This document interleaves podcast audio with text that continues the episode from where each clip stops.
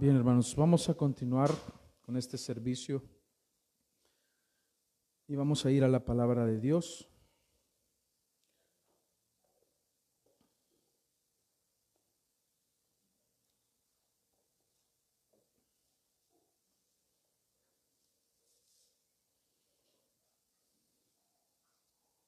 Quiero invitarles a que busquen, por favor, Primera de Timoteo, capítulo 1, versículo 15.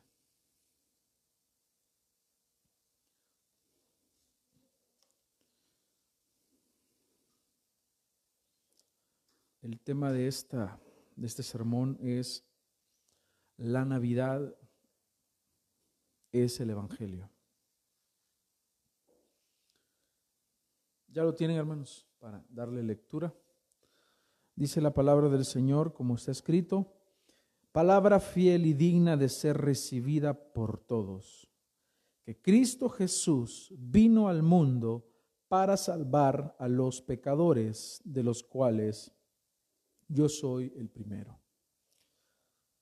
Quiero invitarles a que oremos. Gracias te damos, Señor, por tu palabra por este texto hermoso que nos revela el propósito por el cual se dio esa humillación tan grande del Hijo de Dios, de tomar un cuerpo como el nuestro, como humano. Un propósito tan grande, tan excelso, tan sublime, que si nosotros nos ponemos a pensar en él, es imposible que lleguemos a comprenderlo totalmente, porque siempre nos damos cuenta que tus pensamientos son grandes, excelsos, y nuestra mente finita no puede llegar a comprender toda esta verdad, de que en tu propósito eterno, que en la gloria del Hijo, estábamos nosotros allí, involucrados de una forma en la cual fuéramos nosotros beneficiados por la encarnación del Hijo de Dios, quien es el Cristo, el Cordero de Dios que fue designado desde antes de la fundación del mundo para morir por nuestros pecados. Gracias te doy, Señor, en esta mañana por esta oportunidad que nos das. Háblanos, Señor, y ayúdanos a aprender de tu palabra en esta mañana. Amén. Hermanos, cuando nosotros vamos a la palabra de Dios, nos damos cuenta que a lo largo de las escrituras se nos habla acerca de la venida del reino de Dios. Hemos estado estudiando en las semanas anteriores la razón por la cual eh, vemos un plan que se ha gestado en la mente del Señor desde antes de la fundación del mundo y que incluye también aquello que se conoce como la caída, la caída, y, es, ahí es donde tenemos que remontarnos al huerto, ir al huerto del Edén y ver aquel relato en el cual se nos dice que Dios creó al hombre a su imagen y semejanza y lo puso en un huerto para que lo labrara, para que lo cuidara.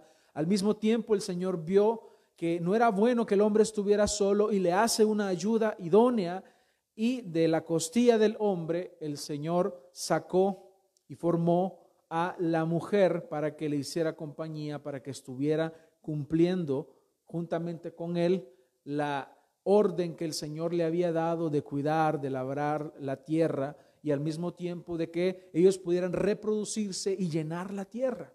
Pero allí en ese relato se nos habla de algo que sucedió y es que algo que se conoce como la caída. ¿Qué sucedió ahí? Pues entró el pecado en el mundo. Ellos habían estado antes de eso en un pacto que era se le conoce como el pacto de obras en el cual ellos iban a mantenerse o debían mantenerse sin pecado y Dios les había dado un mandato claro también que era que no tenían que comer del árbol del conocimiento del bien y del mal, porque el día que de él comieren, ellos iban a morir. Y en efecto así fue. Ellos desobedecieron la orden. Era ese mandamiento que ellos tenían que cumplir y, se iban a mantener en ese pacto. Pero resulta que desobedecieron y por ese pecado y por esa desobediencia el pecado entró en el mundo y a partir de ahí todos nosotros, todos los seres humanos, nacen en una condición de muerte espiritual, separados de Dios. Y le es imposible al hombre poder reentablar esa relación con Dios si no es a través de un mediador. Es decir, el hombre nace muerto espiritualmente. Todos, todos nosotros, todos los hombres a partir de ese evento que es conocido como la caída, a partir de ahí, todos nacemos en pecado, imposibilitados, y por lo tanto heredamos culpa, heredamos el pecado, y basta con que pasen algunos meses en la vida del hombre cuando ya nos damos cuenta que el niño, que el bebé está ahí pecando.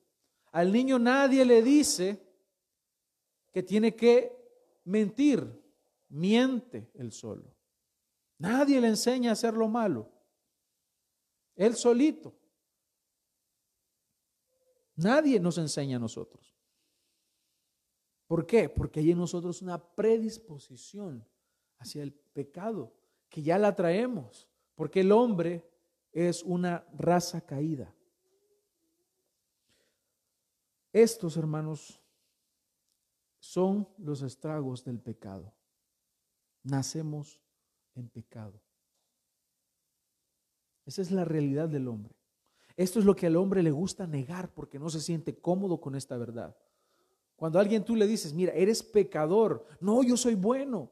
Todos nos queremos sentir buenos delante de Dios, dignos de que las puertas del cielo se nos abran de par en par para que nosotros entremos. Ahí viene el hombre bueno que entre. Eso quisiéramos nosotros. Pero yo te digo, como dice la palabra del Señor, que no hay justo ni siquiera uno. Ninguno de nosotros. Ninguno de nosotros. Estamos imposibilitados de buscar a Dios. Y los estragos del pecado los estamos viendo día a día. Estamos rodeados de graves pecados como hogares destruidos por, el adulterio, jóvenes tirados a las drogas, maleantes, hay asaltantes, hay asesinos, vemos a esposos matando a sus propios hijos o mujeres asesinando a sus propios hijos que están en el, en el vientre de ellas. Vemos políticos corruptos. Vemos personas enriqueciéndose a través de la venta de drogas.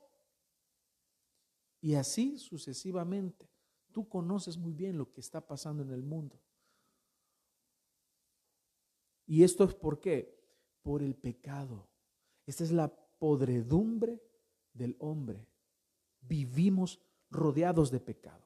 Es más, si tú te vas a las, a las montañas y dices, yo me voy a alejar de toda esta gente mala, porque hay demasiado pecado. Y tú te vas a la montaña y haces una casa allá y te llevas una vaquita y dices, esta vaquita me va a dar leche, eh, esta vaquita me va a ayudar a tener queso y de aquí voy a vivir yo solo porque no quiero tener contacto con el mundo, resulta que te darás cuenta que aún ahí el pecado te va a perseguir porque el pecado está en ti.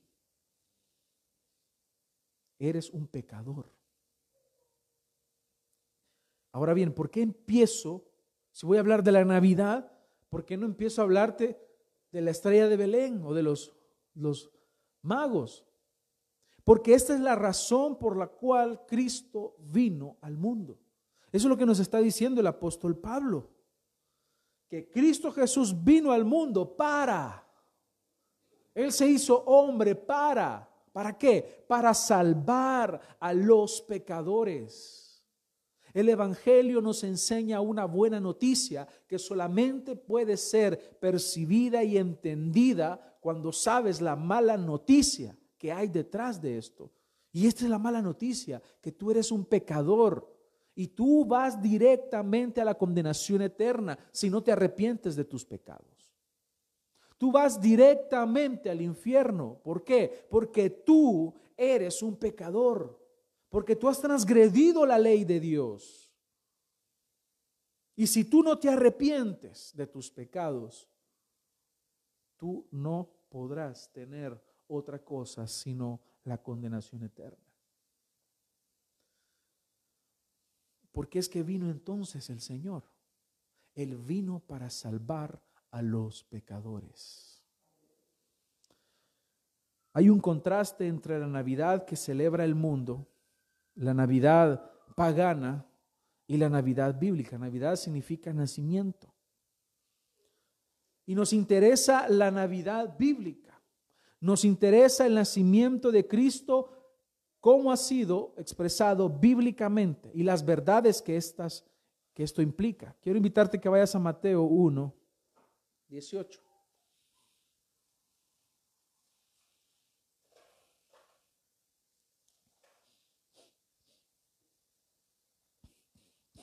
Dice, el nacimiento de Jesucristo fue así. Estando desposada María, su madre con José, antes que se juntasen, se halló que había concebido del Espíritu Santo. José, su marido, como era justo, y no quería infamarla, quiso dejarla secretamente. Pensando él en esto, he aquí, un ángel del Señor se apareció en sueños y le dijo, José, hijo de David, no temas recibir a María, tu mujer, porque lo que en ella es engendrado del Espíritu Santo es. Y dará a luz un hijo y llamará su nombre Jesús. ¿Por qué? porque Él salvará a su pueblo de sus pecados. Todo esto aconteció para que se cumpliese lo dicho por el Señor por medio del profeta, cuando dijo, He aquí una virgen concebirá y dará a luz un hijo, y llamará su nombre Emanuel, que traducido es Dios con nosotros. Y despertando José del sueño, hizo como el ángel del Señor le había mandado, y recibió a su mujer pero no la conoció hasta que dio a luz a su hijo primogénito y le puso por nombre Jesús. Esto es lo que significa la Navidad. La Navidad tiene un sentido, un sentido que es el que en verdad importa y tiene que ver con el propósito eterno por el cual Cristo vino a este mundo y es salvar a los pecadores. Nacimiento la Navidad significa el nacimiento de Jesús. Y aunque hay un grupo de cristianos que afirma, hermanos, que la Navidad es pagana, nosotros nos alegramos en la verdad de que Cristo, el Salvador, nació. Y podemos decir Dios con nosotros. El Hijo de Dios, la segunda persona de la bendita Trinidad, se hizo hombre. Por eso nosotros hemos llegado al entendimiento que la verdadera Navidad no trata sobre arbolitos, sobre regalos, el pavo que tú te comes el 24 de diciembre, de Santa Claus, de hombrecitos y muñecos de nieve, las fiestas y que se hacen o la embriaguez a la cual se somete la gente, sino que la verdadera Navidad trata de Jesucristo. La verdadera Navidad trata de que el Hijo de Dios se hizo hombre y vino a este mundo con un propósito. Él no se quedó allí como un niño, como un niño envuelto, en, envuelto en pañales y ahí se, se quedó todo. Ese era el inicio, por lo menos visible para el hombre, de un ministerio que iba a culminar o que iba a llevarlo a la muerte y la resurrección de Jesucristo. Así que yo, hermanos, quiero invitarles a que en estas fechas no desviemos la mirada de Cristo. Porque con tanto eh, comercio, tanto marketing, podemos llegar a pensar que de esto se trata la Navidad. Es que la Navidad se trata de compartir, dice la gente. Eso se escucha muy bonito. Tienes que compartir en todo momento, no solamente en Navidad. La Navidad se trata de Cristo. Pero ¿por qué es que se hizo hombre? ¿No te haces yo esa pregunta? ¿Por qué es que Cristo murió? ¿Por qué acaso no solamente nos salvó ya? Porque estás olvidando las implicaciones legales que hay detrás de esto. Porque Dios no puede tener por inocente al culpable. ¿Y quiénes son los culpables? Nosotros. Entonces, ¿por qué fue Cristo el que murió? Porque ahí hay una transacción legal. Cristo vino a morir en tu lugar. Porque eras tú el que debías estar en la cruz. Tú debías de recibir los látigos, la corona de espinas, las burlas, la lanza en el costado, los clavos en sus manos y en sus pies. Eras tú el que debía morir.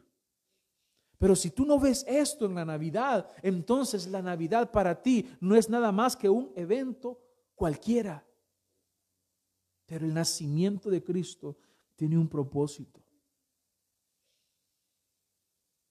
No desvíes tu mirada de Cristo. Debes entender que los eventos más importantes narrados en la palabra de Dios es precisamente el nacimiento de Cristo, la muerte de Cristo y la resurrección de Cristo. Esto es lo que se predica en el Evangelio. Por eso es que la Navidad es el Evangelio. Que Cristo haya venido a este mundo significa que Él vino con un propósito. El propósito de Cristo al morir y al hacerse humano, hacerse hombre, no era que tú pudieses tener un carro nuevo, una casa nueva. No era que tú pudieras sacarte la lotería o tener el mejor trabajo, tener mucho dinero, tener el mejor negocio. No tiene nada que ver con eso. Tiene que ver con que tú eres un merecedor del infierno, pero Él, porque te amó desde antes de que tú hubieses nacido, Él había dicho y había sido designado para morir en nuestro lugar. Él es el Cordero de Dios que fue inmolado desde antes de la fundación del mundo.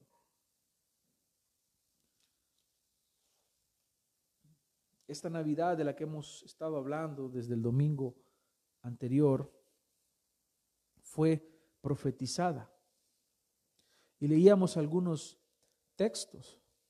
Que Él fuera hombre estaba ya profetizado a partir de Génesis 3.15 conocido como el protoevangelio. Pero hay tres eh, implicaciones importantes. Vamos a ver cuatro implicaciones importantes en esta mañana de la Navidad, del hecho de que Cristo se haya hecho hombre. Y esto es lo que sucede con el hombre por la cual debemos estar agradecidos con el Señor, porque si Él no hubiese tomado un cuerpo como el nuestro, no se hubiera podido lograr esto que vamos a ver ahora. Quiero que busques Efesios 1, 7.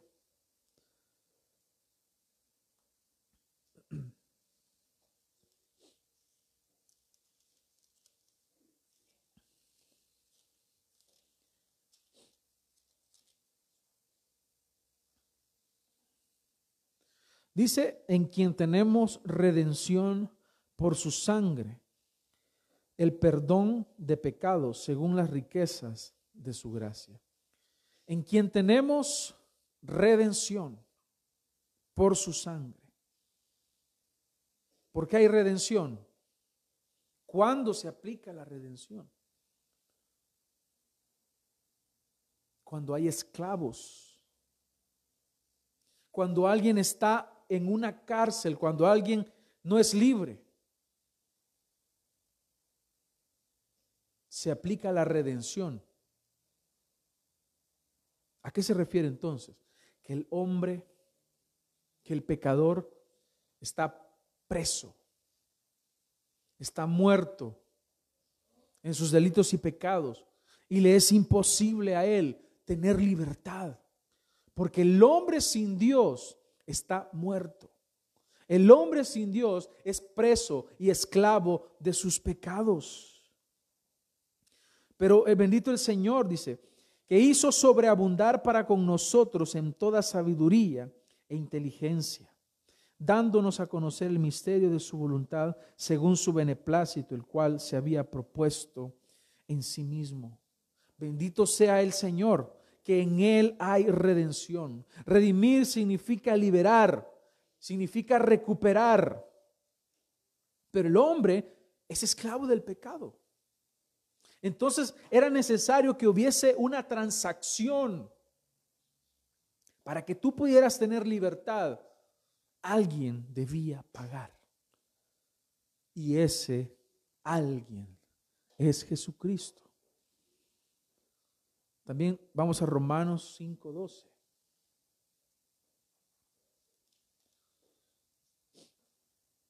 Dice, por tanto, como el pecado entró en el mundo por un hombre, y por el pecado la muerte, así la muerte pasó a todos los hombres, por cuanto todos pecaron. El pecado entró por un hombre, que es por Adán, pero asimismo, a través de otro hombre, que es Jesucristo, es conocido como el postrer Adán, entonces hay salvación para el hombre.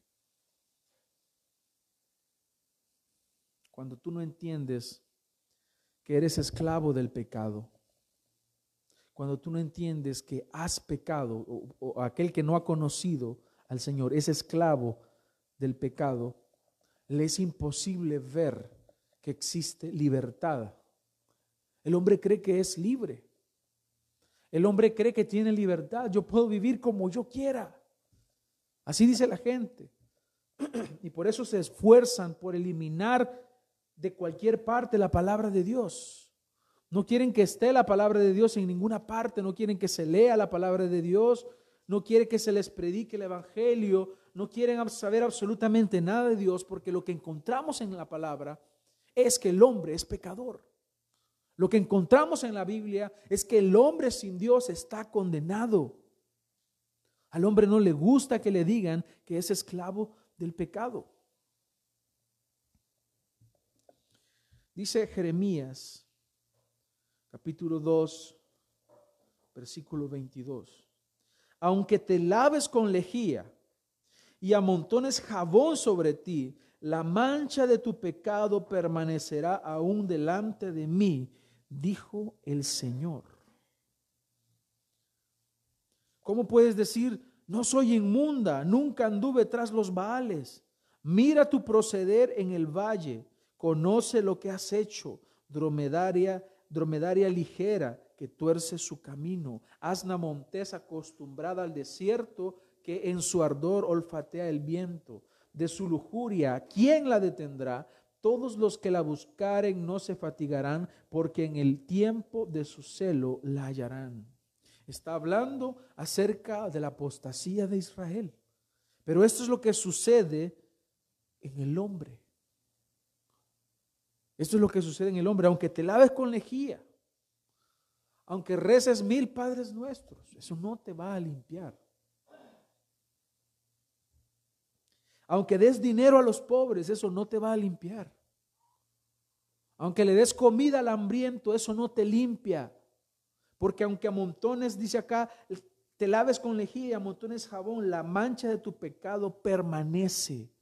Sigue siendo un pecador porque aún la persona no ha recibido esa libertad y esa redención en Cristo. Más atrás en Isaías 59.1.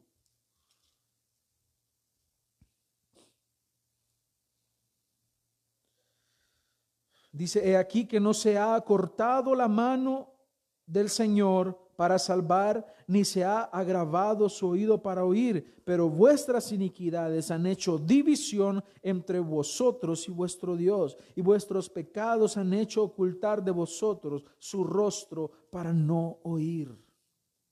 Esta es la condición del hombre sin Dios.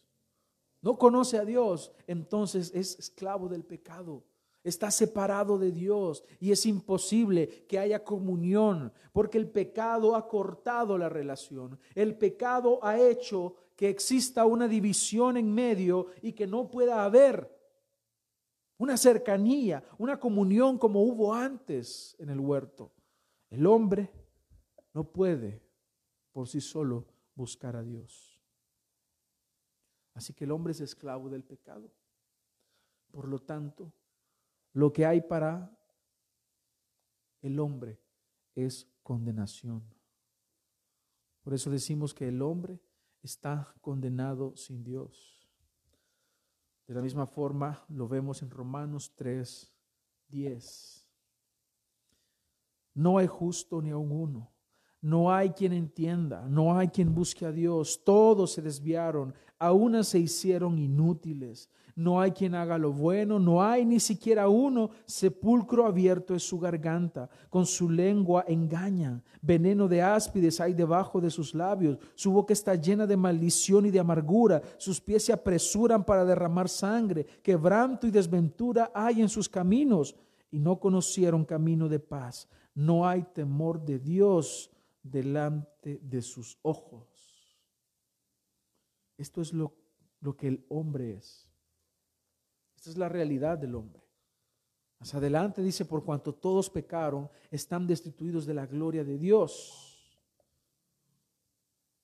Pero la buena noticia en esta misma sección, en este mismo texto es, siendo justificados gratuitamente por su gracia mediante la redención que es en Cristo Jesús. ¿Por qué?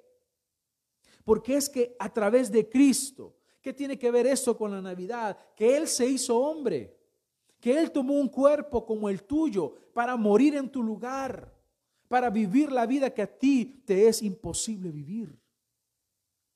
A quien Dios dice, continúa diciendo el apóstol Pablo, y aquí da la buena noticia del Evangelio, a quien Dios puso como propiciación. ¿Qué es propiciación? Probablemente sea una palabra que nunca hayas escuchado o no, entiendes su significado.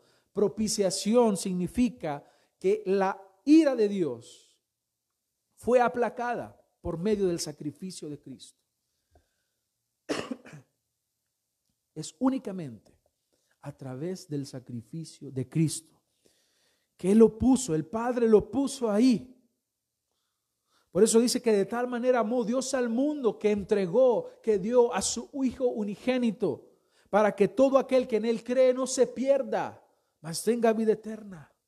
Ese es el amor que ha mostrado el Señor, entregando a su propio Hijo para que muriera en nuestro lugar. Él es la propiciación. Él es el que aplacó la ira de Dios, porque en Él cayó la ira del Padre. Esa ira que está puesta sobre los hijos de desobediencia. ¿Y para qué fue todo esto? Para manifestar su justicia. A causa de haber pasado por alto en su paciencia los pecados pasados, con la mira de manifestar en este tiempo su justicia, a fin de que Él sea el justo y el que justifica al que es de la fe en Jesús. Ahora tú tienes acceso a la salvación por medio de Cristo.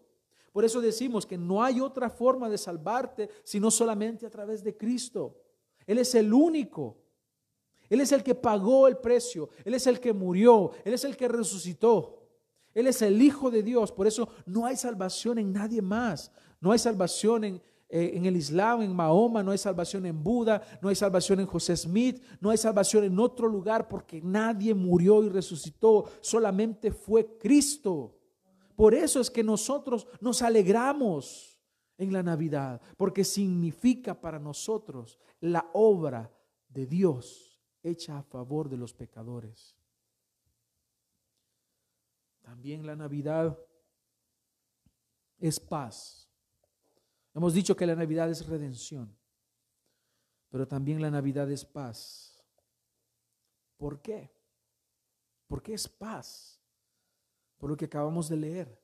Si Él fue la propiciación, es decir, la ira de Dios que estaba puesta sobre nosotros ya fue aplacada.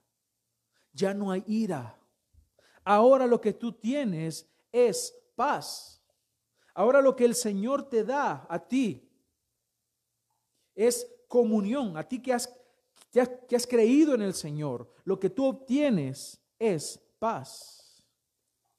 Dice Romanos 8:7, por cuanto los designios de la carne son enemistad contra Dios,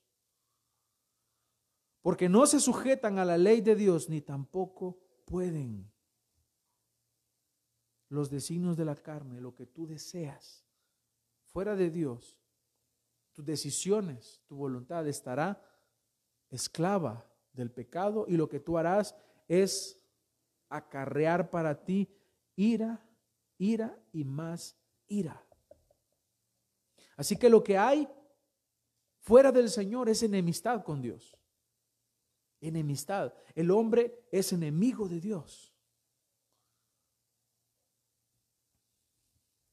Muchas personas les molesta, les molesta mucho que se hable de la ira de Dios. Piensan que Dios está todo el tiempo sonriente. Él es feliz. Y tienes que entender que el Señor tiene atributos y todos los atributos coexisten en el Señor. Uno de los atributos que el Señor ha revelado es que Él es bueno, también que Él es santo, que Él es justo, pero también el más terrible es que Él es airado. Y Él está airado contra el impío todos los días. Dice Nahum 1, 2. El Señor es Dios celoso y vengador. El Señor es vengador y lleno de indignación. Se venga de sus adversarios y guarda enojo para sus enemigos. El Señor es tardo para la ira y grande en poder, y no tendrá por inocente al culpable. El Señor marcha en la tempestad y el torbellino, y las nubes son el polvo de sus pies. Esto, hermanos, este texto, bota cualquier pensamiento del hombre que dice que Dios no es airado. Cuando Él nos está manifestando en su palabra, que Él mismo reveló, que nos habla de sí mismo, que Él es airado, que Él es vengador. Y cuando hablamos de la ira de Dios, hablamos de la indignación que Él siente. La respuesta de Él hacia el pecado es ira, es indignación. Y es todo el tiempo. ¿Por qué? Porque todo el tiempo el hombre está pecando porque tus pensamientos son pecaminosos, igual que tus acciones. Pero ahora, ¿qué es lo que sucede con el Hijo de Dios? Cuando hablo del Hijo de Dios me refiero a nosotros, los que somos comprados con la sangre de Cristo. Él es nuestra paz. Él ha logrado que ya la ira de Dios ya no esté puesta sobre nosotros. Vamos a ir a Efesios 2, 12.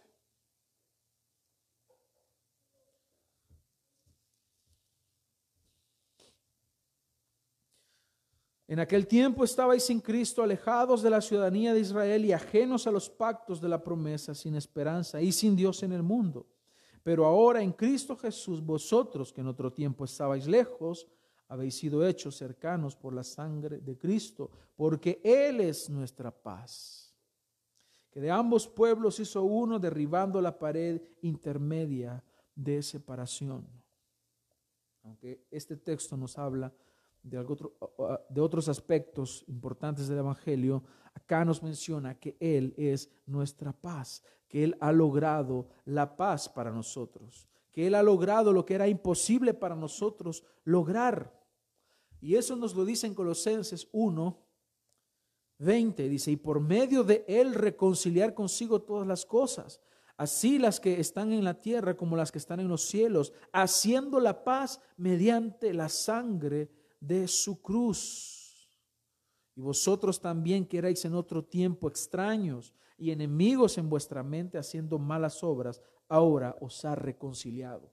Inicié hablando acerca del pecado que hizo o estableció la separación entre el hombre y Dios, que era imposible acercarse a Dios.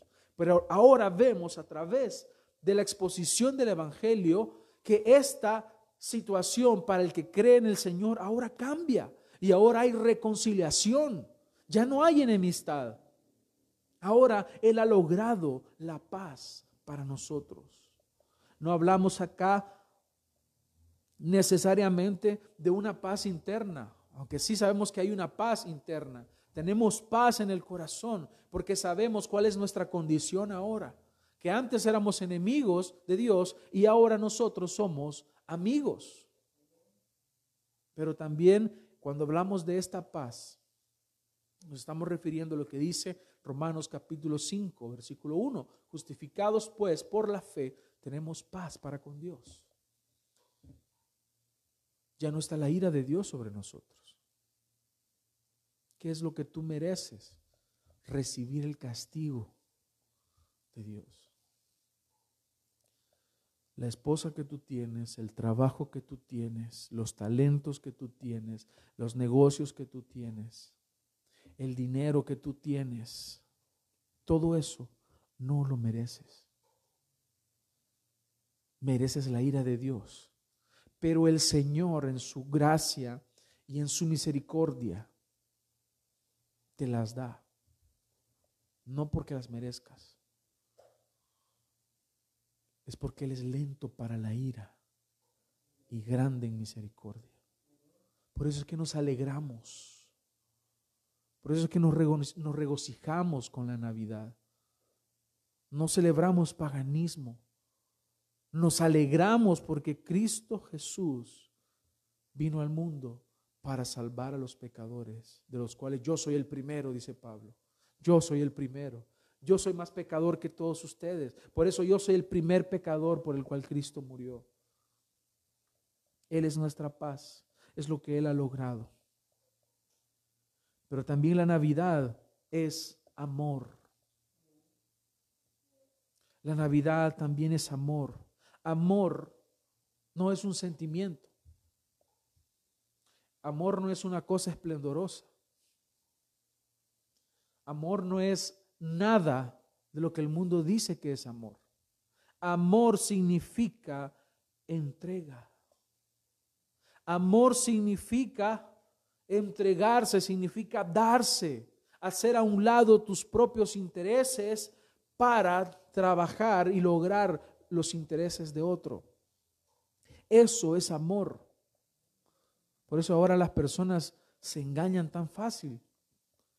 Es que me dice que él me dice que me ama y que me vaya con él porque me ama. No es amor.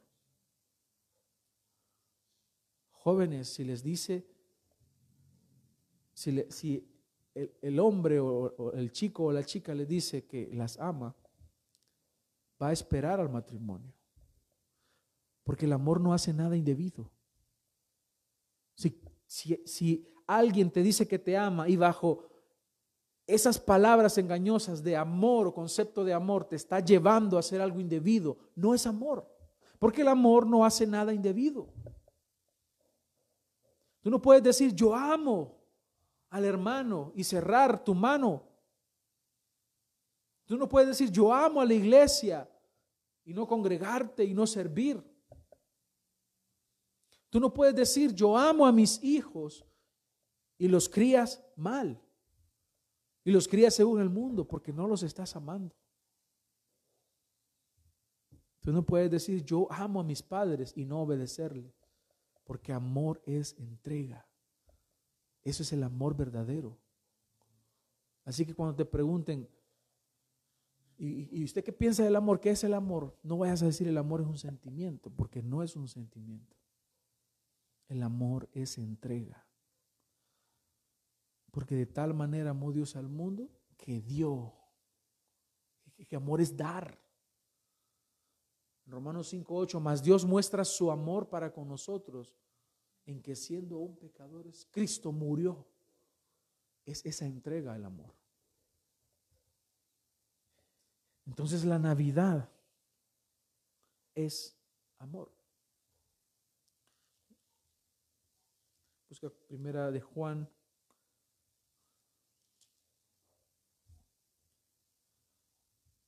Capítulo 4, versículo 10. En esto consiste el amor. No en que nosotros hayamos amado a Dios, sino en que Él nos amó a nosotros y envió a su Hijo en propiciación por nuestros pecados.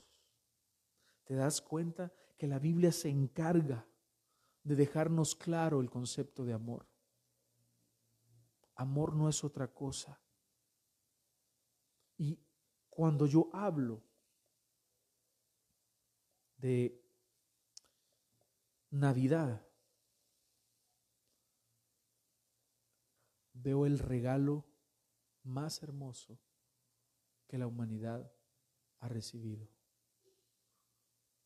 Es la piedra de gran precio. Es el Hijo de Dios. Por eso dice, un niño nos es nacido, un hijo os es dado.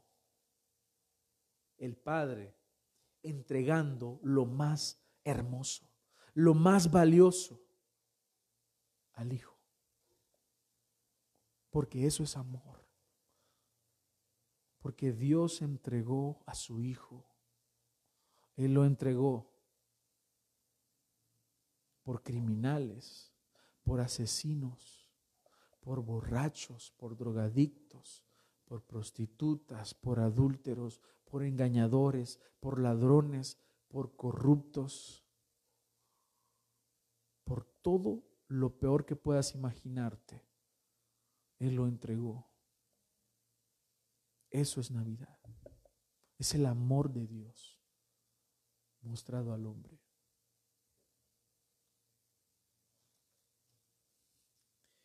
Y finalmente, Navidad es gozo. Es gozo, es alegría. Es lo que vemos en, en Lucas capítulo 2, versículo 10.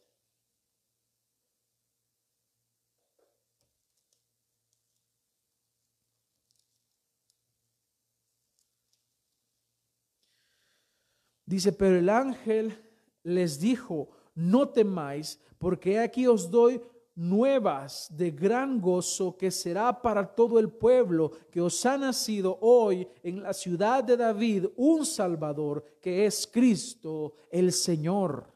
Por eso es que también hay gozo, hay alegría al saber que esta es la buena noticia, que este es el Evangelio. El ángel traía buenas noticias. El Evangelio significan buenas noticias que son de gran gozo. Por eso nos alegramos. Por eso es que para nosotros hay alegría al hablar del nacimiento de Cristo Jesús. ¿Por qué? Porque nos alegramos de que ya nació el Señor, que nació en la ciudad de David un Salvador, aquel que había sido profetizado en el Antiguo Testamento, aquel de quien se escribió, aquel de quien se dijo aún en Génesis, aquel que creó todas las cosas, aquel que sostiene todas las cosas con su poder y con su palabra. Él ha tomado una forma de hombre para tomar el lugar de los pecadores. Por eso es que para nosotros hay gozo y hay alegría. Estas son las buenas noticias estas son las buenas noticias por las cuales nosotros vemos que este ángel trae con gran gozo, con gran alegría, el mensaje de salvación. Esto servirá de señales, dice. Hallaréis al niño envuelto en pañales, acostado en un pesebre. Pero repentinamente apareció con el ángel una multitud de las huestes celestiales que alababan y decían, Gloria a Dios en las alturas y en la tierra paz, buena voluntad para con los hombres. No dice para con los hombres de buena voluntad, porque no hay hombres de buena voluntad. Dice buena voluntad para con los hombres, porque quien ha tenido la buena voluntad es el Señor de darnos a un Salvador, que no lo merecemos, pero que Él lo dio, Él lo entregó por amor a sus escogidos. Por eso es que decimos que solamente un redimido, solamente alguien que ha recibido este favor, este regalo, entiende y comprende y puede hallar gozo en la venida de Cristo Jesús. En la Navidad no te, no te gozas por el pavo, no te gozas por el arbolito, no te gozas por los regalos, no te gozas porque vino tu familia a visitarte, te gozas porque nació en la ciudad de David el Cristo, aquel que quita el pecado del mundo, el único que nos puede salvar. Por eso es que encontramos gozo, alegría en esta buena noticia. Primera de Pedro 1.8 nos dice, a quien amáis sin haberle visto, en quien creyendo, aunque ahora no lo veáis, os alegráis con gozo inefable y glorioso, obteniendo el fin de vuestra fe, que es la salvación de vuestras almas. Por eso nos gozamos, por eso nos alegramos. Por eso es que hay en nosotros alegría al saber que nació en la ciudad de David Cristo Jesús, nuestro Salvador. Así que hermanos, la Navidad solo puede ser bíblicamente entendida y apreciada mediante el verdadero propósito de aquel niño de Belén, que no se quedaría ahí como un niño, sino que crecería en gracia, crecería en el conocimiento, para luego tomar nuestro lugar en la cruz y resucitar al tercer día por nuestros pecados. Hermanos, aunque Jesús no nació en esta fecha y el mundo celebre en realidad el pecado, tú, como hijo de Dios, santifica esta época. Glorifica a Dios, adorando al Rey de Reyes, al Cristo resucitado, a Cristo el Rey. Y gózate en su venida al mundo. Alégrate porque el Señor proveyó un cordero.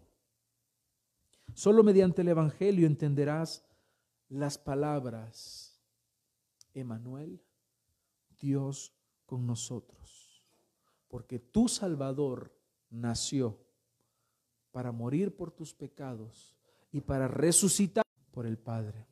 Para que ahora, ahora tú tengas redención. Para que tú puedas tener paz.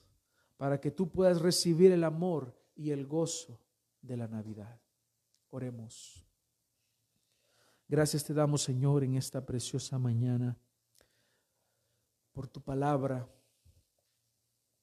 porque nos permite, Señor, poder celebrar este día, este día precioso, el día del Señor, un día en el que podemos conmemorar tu resurrección. Te agradezco, Señor, por la obra que tú has hecho en nosotros. Nos has salvado, nos has redimido de nuestros pecados. Eres nuestra paz. Has mostrado tu amor y ahora podemos tener gozo y alegrarnos, alegrarnos en las buenas noticias del Evangelio que podemos observar y entender en la Navidad. Gracias Señor, eres bueno, te bendecimos, te adoramos. Te rogamos Señor que en estas fechas podamos estar conscientes del significado correcto de la Navidad. Que consagremos estos días, Señor, agradecerte y reflexionar en este precioso y magno evento. Gracias te damos, Señor, por esta iglesia. Te rogamos que bendigas cada hogar que puedas poner alimentos en la mesa, que puedas traer salud al que está enfermo, que puedas traer paz y consuelo a aquel que está sufriendo de alguna forma, que puedas traer gozo y paz a nuestras vidas, Señor. Que esta semana te glorifiquemos como debemos hacerlo siempre. Gracias, Padre, por este tiempo. Y ruego, Señor, que bendigas al dador alegre, aquel que ha apartado algo como ofrenda, Señor, según como tú le has puesto en el, corazón, para que pueda servir, Señor, para la obra. Gracias te damos por este tiempo. Nos despedimos. En tu nombre oramos. Amén.